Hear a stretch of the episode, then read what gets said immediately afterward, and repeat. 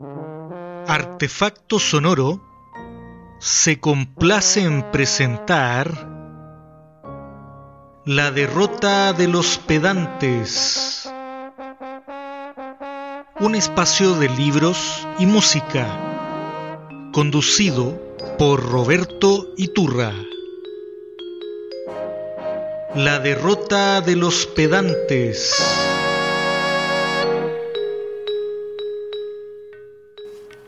Bienvenidas, bienvenides y bienvenidos al Atención décimo capítulo de la derrota de los pedantes.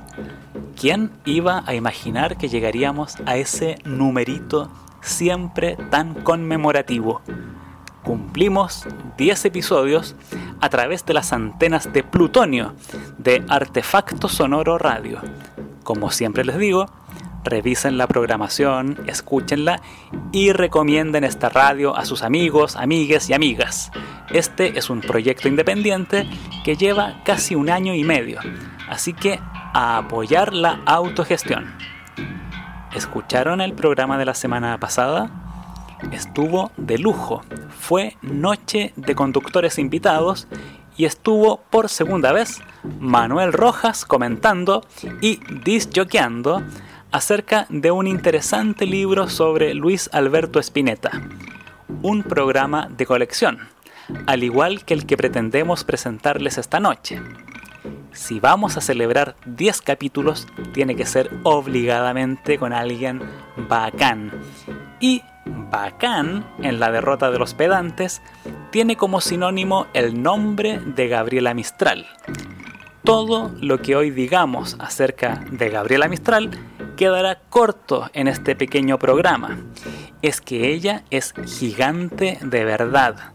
Así que me pongo el parche antes de la herida y les digo que obviamente en los siguientes minutos no llegaremos a cubrir los múltiples aspectos de la vida de Gabriela, sino solo algunos, un recorte de su vida. A veces, por tratar de decirlo todo, se termina diciendo muy poco y últimamente, por tratar de acercar la figura de esta poeta a las generaciones más nuevas de lectores y lectoras, se cae en una caricatura simplista que pasa de la exageradísima idea de una santa Gabriela Mistral a la de una Gabriela más punk e insolente que rompía con todo. Esos dos aspectos existen, claramente. Pero la Gabriela es mucho más compleja que las caricaturas recién señaladas. ¿Les parece que hagamos una pequeña pausa musical? Estamos en www.artefactosonoro.com.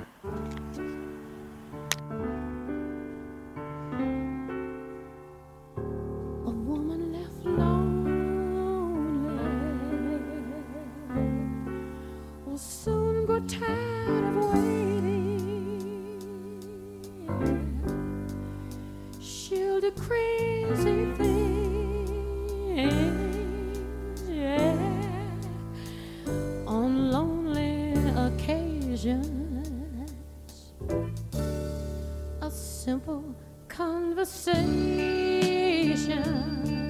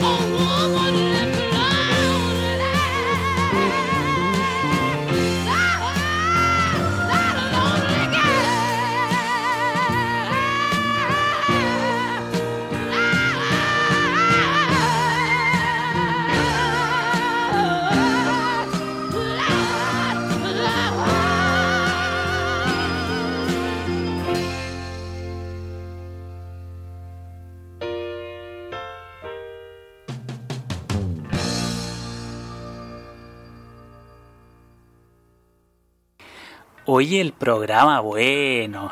Empiezan a hablar de Gabriela Mistral y después suena Janis Joplin con A Woman Left Lonely de su álbum póstumo Pearl de 1971, solo en artefacto sonoro y su programa favorito de los días viernes, La derrota de los pedantes, nada más ni nada menos. Como este programa se escucha fuera de Chile, damos algunos datos quizás algo trillados, pero inevitables para conocer a la Gabriela. Nace un 7 de abril de 1889 con el nombre de Lucila de María Godoy Alcayaga, en Vicuña, una pequeña localidad del norte de Chile dentro del hermoso Valle de Elqui es hija del matrimonio entre Petronila Alcayaga Rojas, modista, y Jerónimo Godoy Villanueva, un profesor medio poeta que la abandonaría tres años después. Gabriela se formaría como profesora normalista en la Escuela Superior de Niñas de Vicuña. A los 15 años ya colaboraba con algunos diarios locales. A los 16 ya trabajaba en escuelas como inspectora, o como dirían en Argentina, preceptora. A los 19, en 1908, ya aparece antologada en una recopilación de poesía de la ciudad de Coquimbo y a los 21 años recibe su título de maestra de primaria. ¿Se dan cuenta de lo capa que era la Lucila? La década del 10 es muy importante para Gabriela, ya que gana los Juegos Florales de 1914 que organizaba la Federación de Estudiantes de la Universidad de Chile con su obra Los Sonetos de la Muerte. En 1917 es antologada en Selva Lírica, aquella antología que mencionamos en el capítulo 8 sobre Winnet de Roca. A diferencia de esta, a Gabriela le dedican palabras que presagian su incorporación al lugar más alto de la literatura. Les cito un fragmento. Dice, la obra lírica de Gabriela Mistral es por sobre todas sus bellezas de amor sincero a la humanidad, sin ostentaciones falsas, sin llamados de venganza a las conciencias dormidas.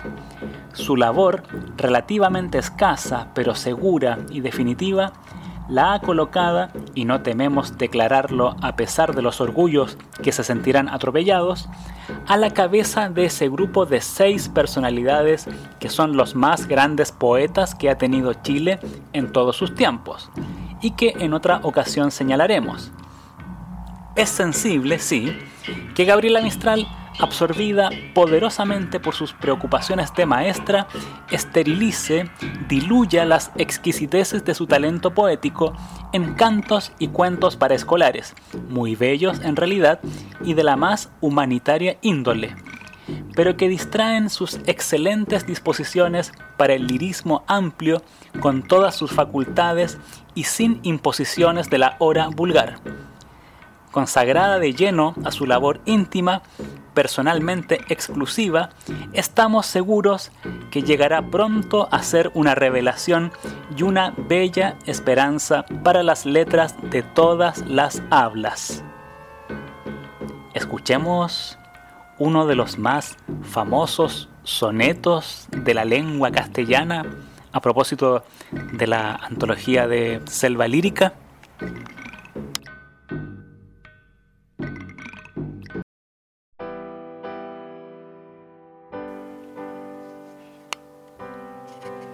Los sonetos de la muerte.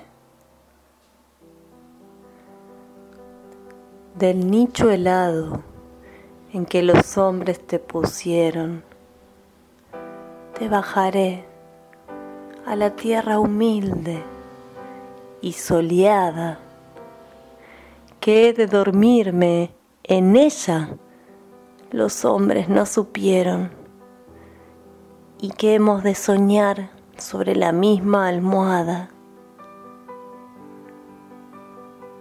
Te acostaré en la tierra soleada con una dulcedumbre de madre para el hijo dormido. Y la tierra ha de hacerse suavidades de cuna al recibir tu cuerpo de niño dolorido. Luego iré espolvoreando tierra y polvo de rosas, y en la azulada y leve polvareda de luna los despojos livianos irán quedando presos. Me alejaré cantando mis venganzas hermosas, porque a ese hondor recóndito la mano de ninguna bajará a disputarme tu puñado de huesos.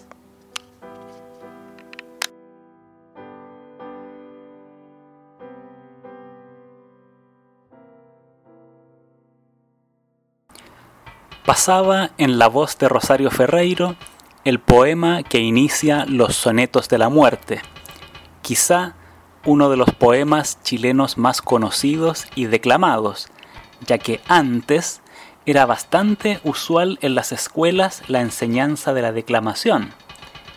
¿Le habrá tocado declamar a algún radio escucha? Hagan memoria. A mí me tocó en la enseñanza básica y recité uno de Neruda, me acuerdo, del libro de las preguntas. Por supuesto que la única persona que me felicitó fue la profe. ¡Qué ñoño!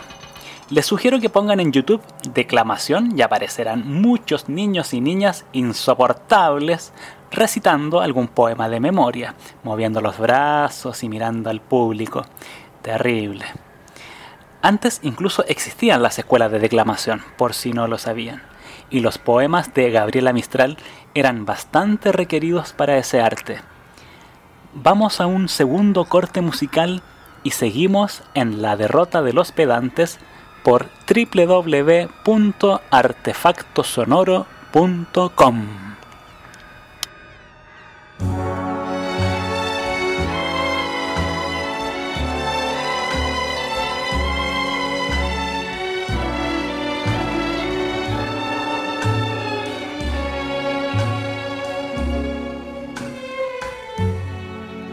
put a spell on you.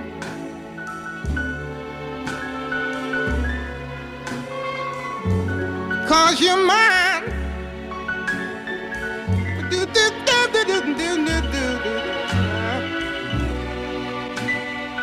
You better stop the things you do.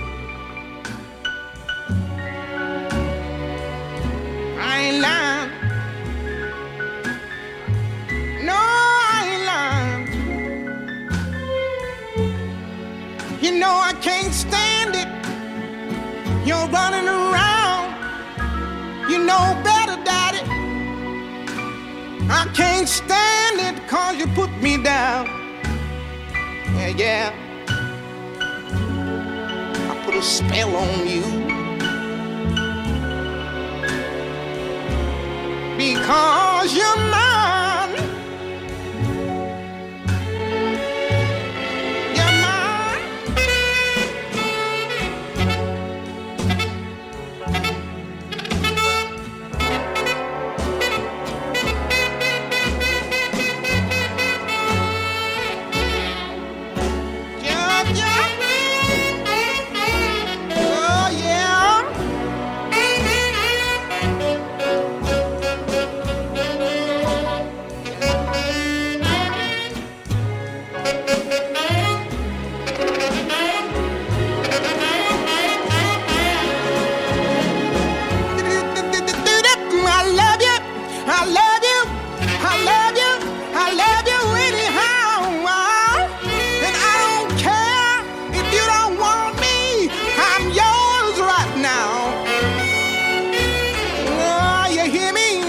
Spell on you.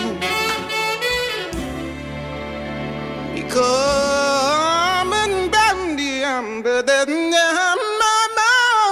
you're mine.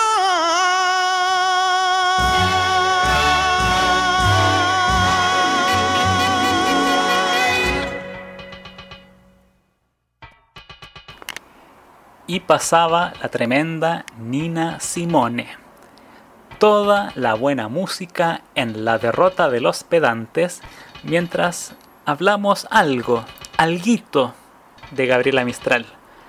En el bloque anterior comentábamos acerca de la cierta popularidad que comenzaban a alcanzar los versos de la Gabriela, principalmente de los sonetos de la muerte, gracias al premio en los Juegos Florales de 1914 y a su incorporación a la antología Selva Lírica, libro en el que se le conceden 14 páginas.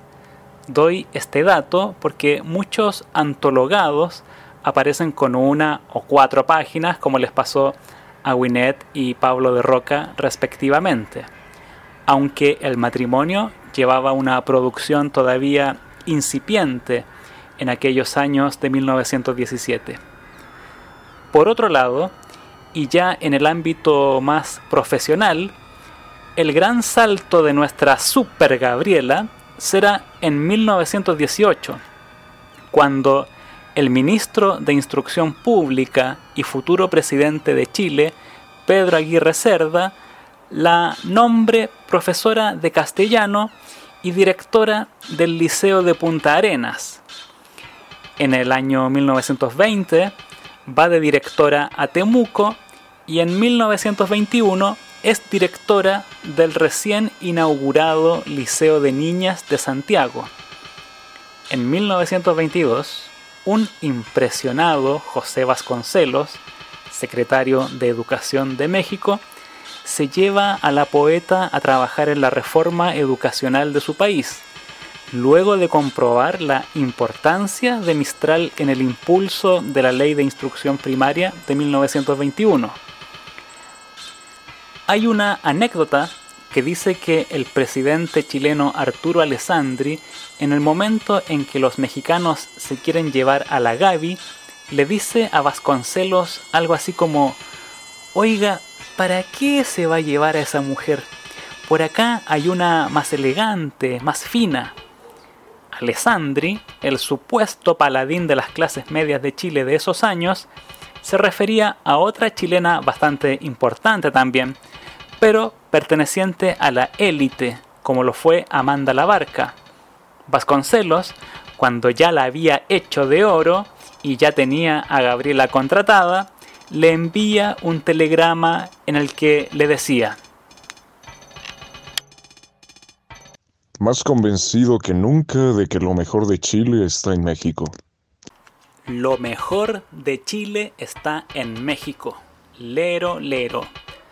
Yo una vez leí que Vasconcelos le había dicho a Alessandri en una conversación así como, no, muy amable, señor presidente.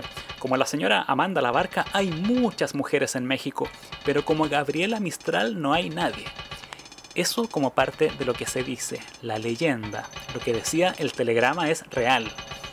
En México, Gabriela Mistral se encarga de la creación de bibliotecas rurales. Compila una antología de textos que llevará por título Lecturas para Mujeres, ya que una de las preocupaciones de nuestra poeta, precisamente de origen rural, era el analfabetismo tanto del campesinado como el de las mujeres de aquellos años.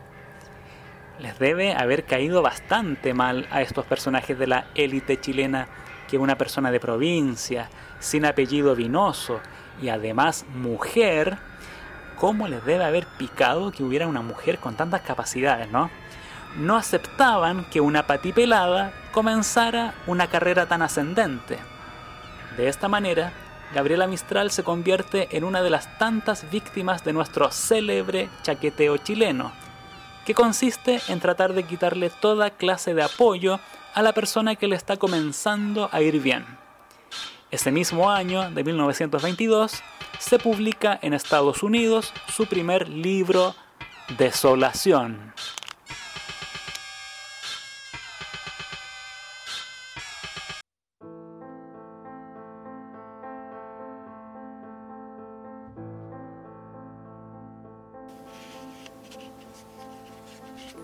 Futuro. El invierno rodará blanco encima de mi corazón. Irritará la luz del día, me llegaré en toda canción. Fatigará la frente el gajo de cabellos, lacio y sutil. Y del olor de las violetas se podrá morir. Mi madre ya tendrá diez palmos de ceniza sobre la sien. No espigará entre mis rodillas el niño rubio como mies. Por hurgar en las sepulturas, no veré el cielo ni el trigal. De removerlas, la locura en mi pecho se ha de acostar. Y como se van confundiendo los rasgos del que he de buscar, cuando penetre en la luz ancha, no lo podré encontrar jamás.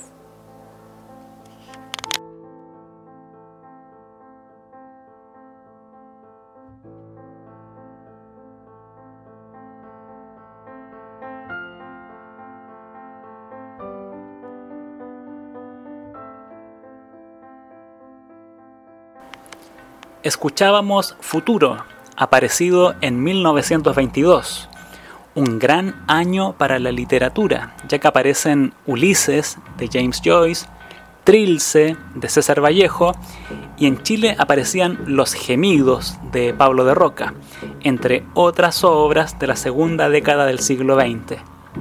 En este poema nos encontramos con algunas imágenes que serán recurrentes en este libro, como la madre, el hijo y la muerte. Al año siguiente de la publicación de Desolación, a la Gabriela, que tenía 34 años, le hicieron una estatua en México, cuando llevaba menos de dos años de estadía. Los mexicanos estaban fascinados con ella. ¿Cómo no va a ser grande? ah? Música, por favor.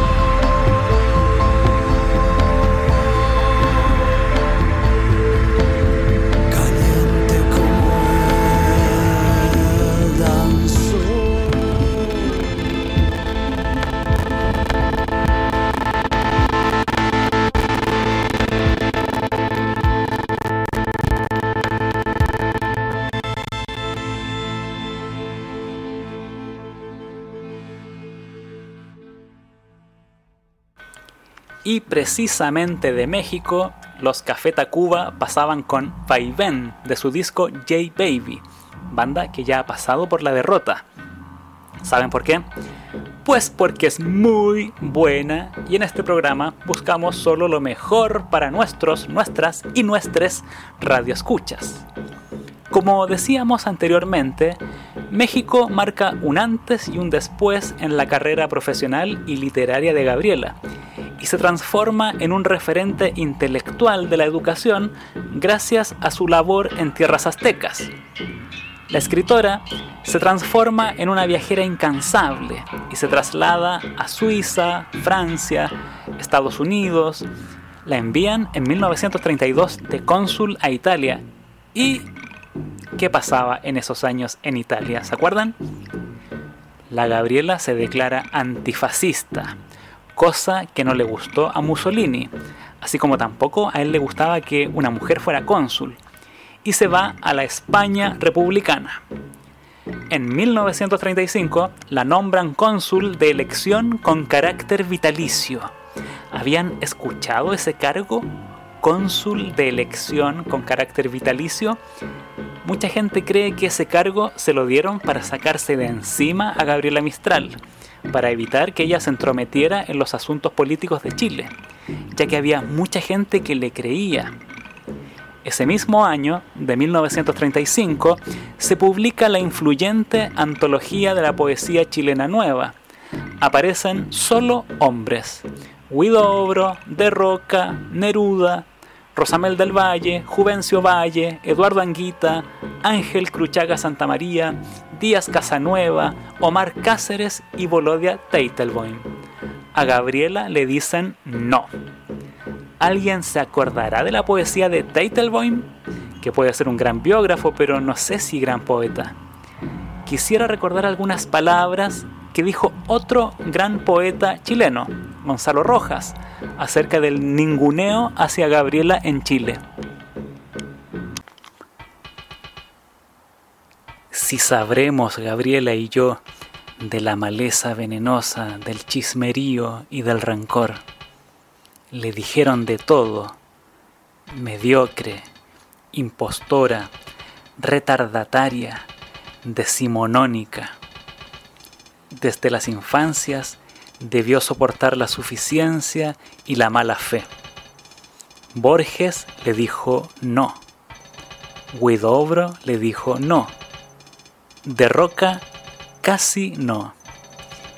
¿Quién no le dijo no entre los letrados de la pedagogería del Mapocho y los vanguardistas vanguarderos del 38 que la negaron y la renegaron? Pero yo le digo sí, siempre le dije sí.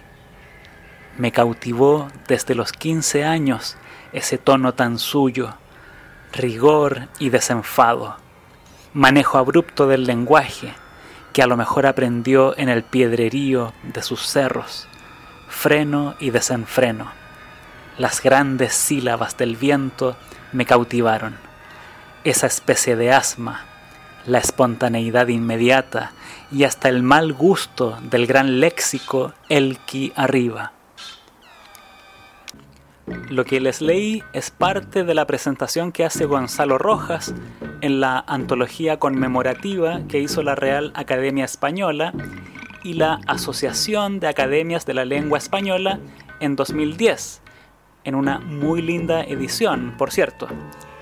Ese mismo ninguneo o esos no que recibió la poeta se puede notar en las ediciones de sus libros. Desolación, por ejemplo, aparece primero en Estados Unidos. Ternura, que es de 1923, en España. Y Tala será editado por la revista Sur en Buenos Aires, Argentina, en 1938. Recién, en 1954, hay una primera edición con Lagar, bajo Editorial del Pacífico. Esos son los cuatro libros publicados en vida de Gabriela Mistral, libros de poesía me refiero. A ver, repasemos. Desolación, Ternura, Tala y Lagar. Con los tres primeros le bastó para obtener la más alta distinción con el Premio Nobel de 1945. Vamos con un poema de ternura de 1923.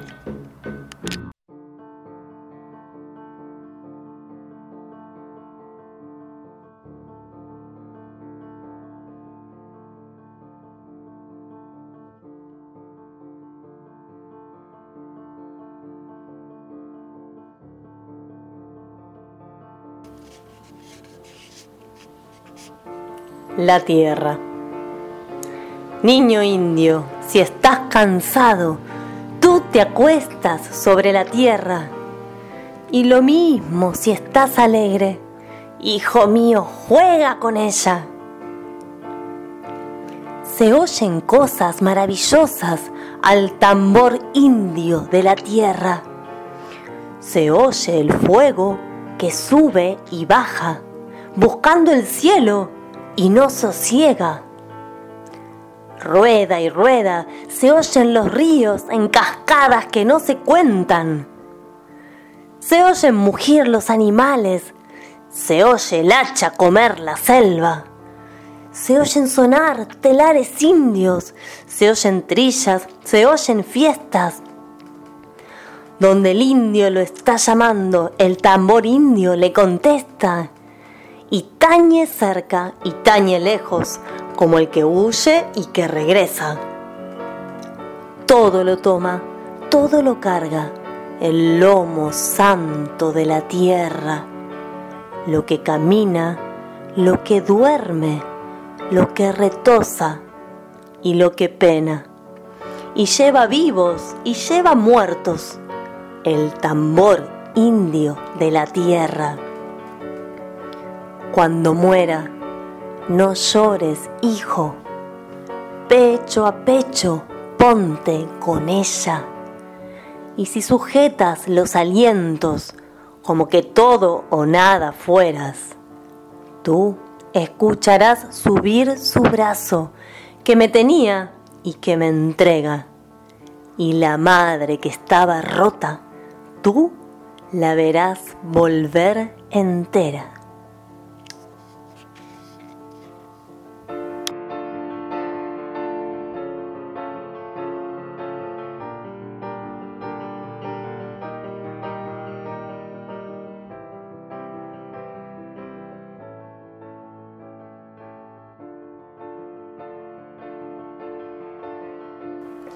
Algo interesante que se ha dicho de los textos de Gabriela es que aparece la figura del indígena y su cosmovisión. Les recomiendo un breve texto de ella, los que Mistral definía como recados, y que se puede encontrar en la red. Su título es El tipo del indio americano, una reflexión en torno a lo que entendemos como bello, Gabriela en algún momento se definió como india vasca. Recordemos que la inmigración vasca en Chile fue bastante grande y, entre paréntesis, cómo le cuesta asumir el mestizaje a los chilenos. Recordemos siempre el contexto en el que está situada Mistral, ya que no habían pasado tantos años de la denominada pacificación de la Araucanía en Chile o de la campaña del desierto en Argentina, hechos que consistieron, en pocas palabras, en la matanza y toma de terrenos de pueblos como el mapuche en la década del 80 del siglo XIX, en pos de la llamada modernización de ambos estados. Asumirse mestizo o mestiza quizá hoy ya no es tema, pero sí lo era, especialmente en un país en el que aún se estigmatiza a los y las descendientes de los pueblos que estaban antes de la llegada de los europeos. Vamos con un poco de música.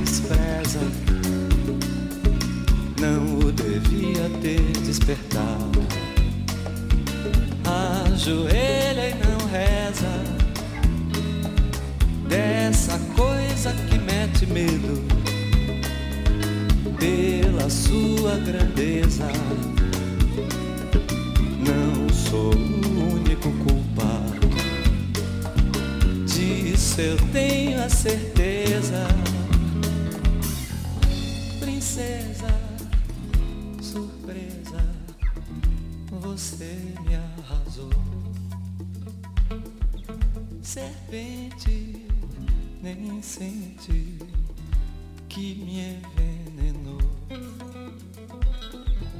Senhora, e agora me diga onde eu vou. Senhora, serpente, princesa, um amor assim violento, torna-se mágoa, é o avesso de um sentimento. Oceano sem água, ondas, desejos de vingança. Nessa desnatureza, batem forte sem esperança contra a sua dureza. Princesa, surpresa, você me arrasou. Serpente, nem sente que me envenenou. Senhora, e agora me diga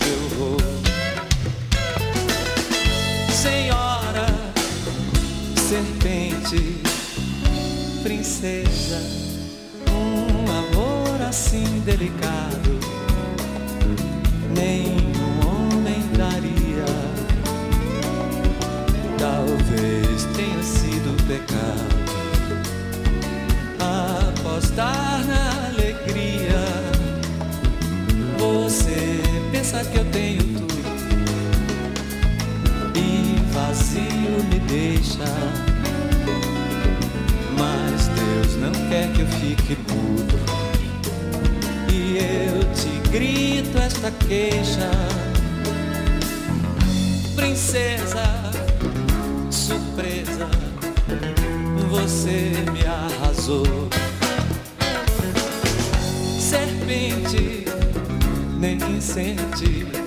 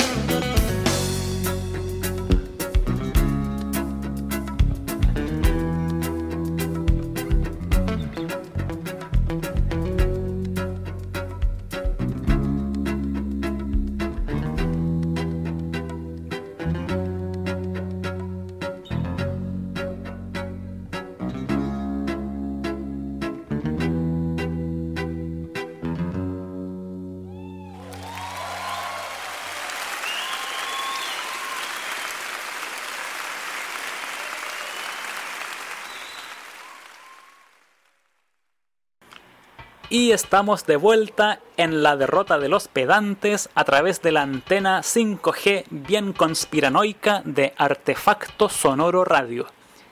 Como les señalábamos en el principio del programa, es una tarea compleja intentar abarcar una carrera tan singular como la de Gabriela Mistral. Hacia el final les haré algunas recomendaciones para que ustedes revisen si quieren. Algo que la mayoría de las personas interesadas en la literatura chilena se pregunta es ¿por qué ha costado tanto leer a Gabriela Mistral? Como hemos visto a lo largo de este programa, a Gabriela no se cansaron de omitirla. Chile, país de envidiosos. Aunque sería muy fácil decir que todo fue producto de la envidia del medio literario local. Quizá algo que no se le perdonó a Mistral fue que no se haya casado con el Partido Comunista, donde estaban, entre otros, Pablo de Roca y Pablo Neruda. Este último fue ungido como el gran poeta del pueblo por el partido. La Gabriela no le escribió poemas a Lenin o Marx o a, Trotsky como lo hizo de Roca, o al mismísimo Stalin como hizo Neruda, el autor de los 20 poemas de amor. Por ahí le pasaron la cuenta en Chile a nuestra poeta favorita de la noche.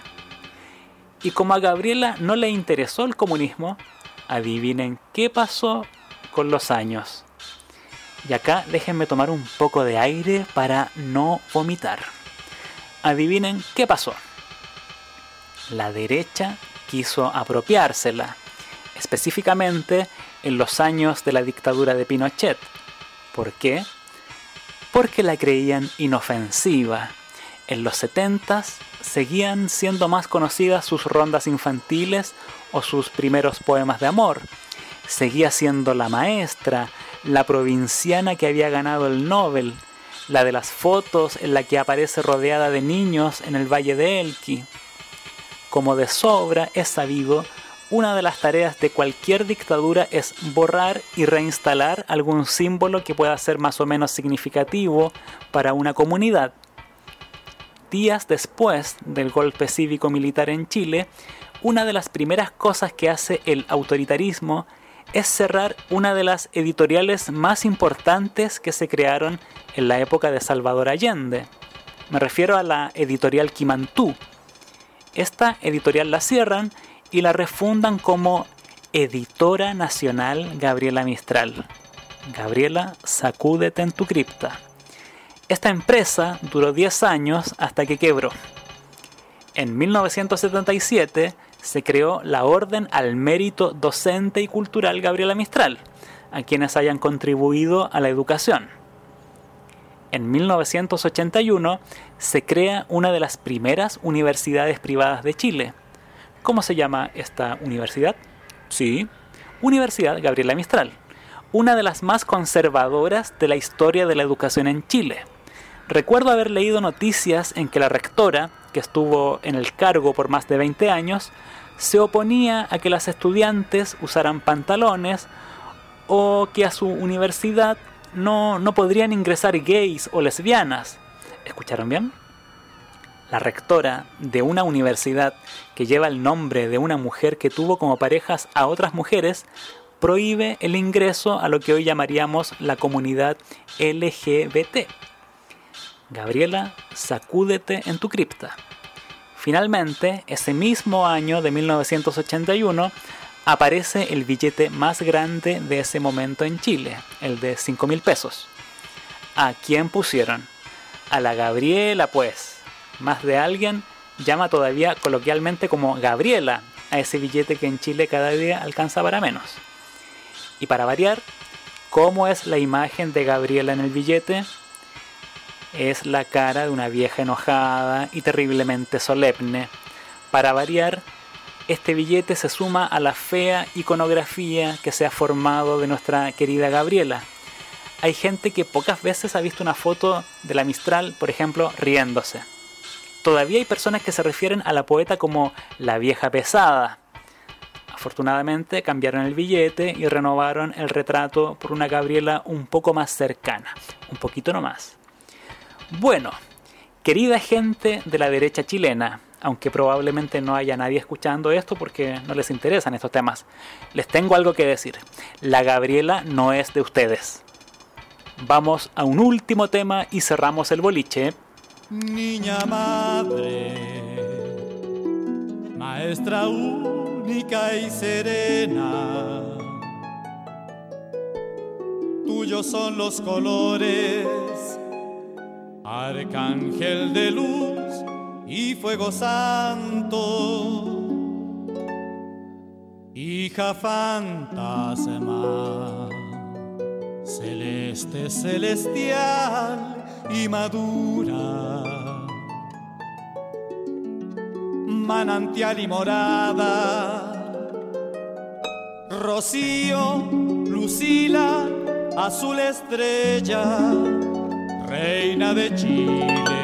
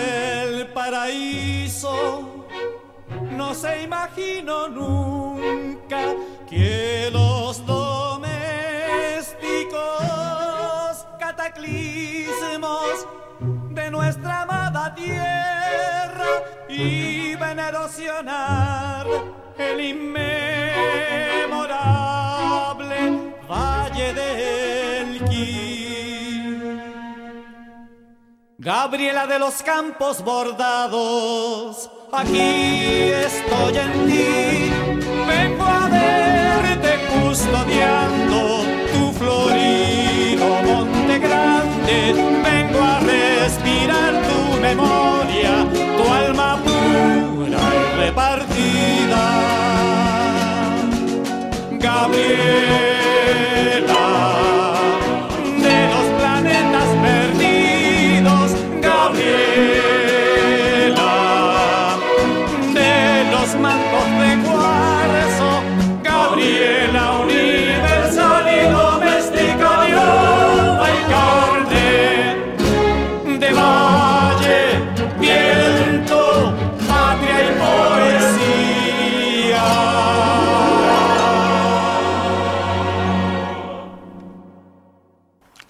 Pasaban los jaivas con Gabriela de su disco Mamayuca. Hasta los jaivas se quedaron pegados con esta maestra única y serena, como dice la canción. Igual no deja de ser bella la interpretación del inigualable Gato Alquinta. Afortunadamente, desde hace un par de décadas están apareciendo nuevas investigaciones acerca de la obra de Gabriela Mistral. Ya no es solo la maestra con sus alumnos y alumnas jugando a la ronda, cada vez aparece más de su pensamiento político. Algunos feminismos incluso ya la tienen dentro de su bibliografía. De a poco, la Gabriela es mucho más nuestra que antes. Vamos a un último poema.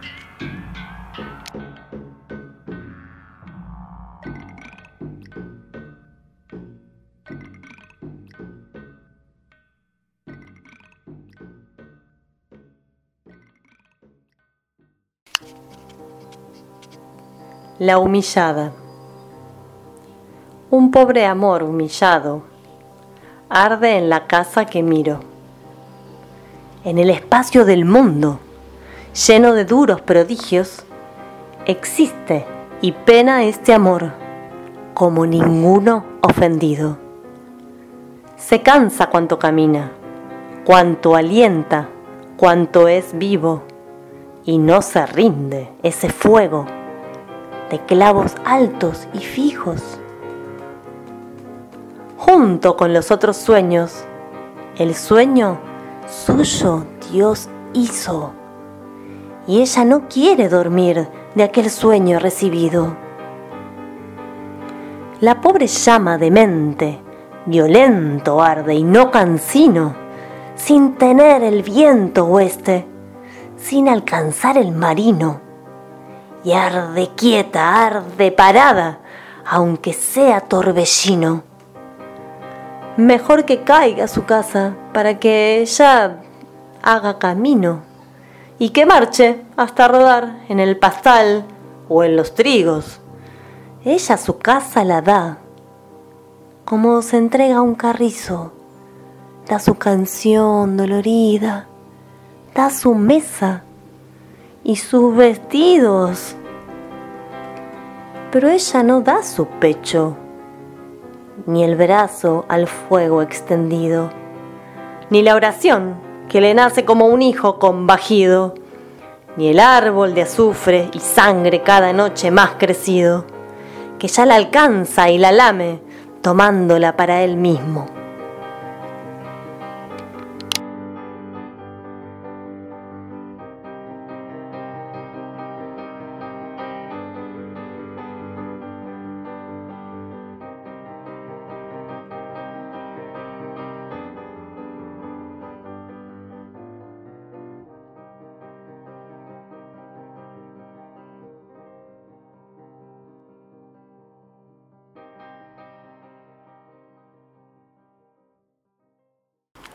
Pasaba La humillada de su libro Lagar de 1954, último libro que aparece durante su vida. Gabriela muere en Estados Unidos en 1957, un día 10 de enero. Posteriormente han aparecido un montón de textos, entre ellos Lagar 2, Poema de Chile y un sinfín de cartas, reflexiones y los denominados recados que comentamos hace un ratito a la pasada. Esperamos que al término de este programa busquen alguno de los libros que se pueden encontrar en el sitio www.memoriachilena.cl, sitio en el que se encontrarán con muchos materiales para leer, escuchar y ver. A propósito de ver, les recomiendo el documental Locas Mujeres que está por ahora en YouTube, acerca de la linda historia de amor entre Gabriela y Doris Dana. Es un documental indispensable porque además nos muestra el material que estaba guardado en Estados Unidos e Italia y que ahora se encuentra en el Museo de Vicuña. Todo gracias al trabajo de la sobrina de Doris Dana, me refiero a Doris Atkinson. Un gran documental, no se lo pierdan. También hay un programa argentino llamado Maestros de América Latina, del canal Encuentro, y hay un capítulo dedicado al trabajo de Mistral en torno a la educación. También hay una película chilena con Jimena Rivas como Gabriela y eh, mm, mm, si quiere verla, véala. Algún día aparecerá algo mejor, con más recursos, esperamos los fans. Agradecimientos a doña Rosario Ferreiro por sus lindas lecturas de Gabriela y a la aparición desde Querétaro, México, de mi gran amigo Pedro Cabral en la voz de José Vasconcelos. Si quieren volver a escuchar este programa, lo pueden hacer a través de la página www.artefactosonoro.com. Recomiendan la radio. Si quieren enviar algún mensaje, lo pueden hacer a artefactosonororadio.gmail.com y nos mandan saluditos y cosas lindas. Eh, en la radio están apareciendo interesantes programas. Así que ponga oreja. En la puesta en el aire, el señor Marco Martínez. Yo soy Roberto Iturra. Muy buenas noches.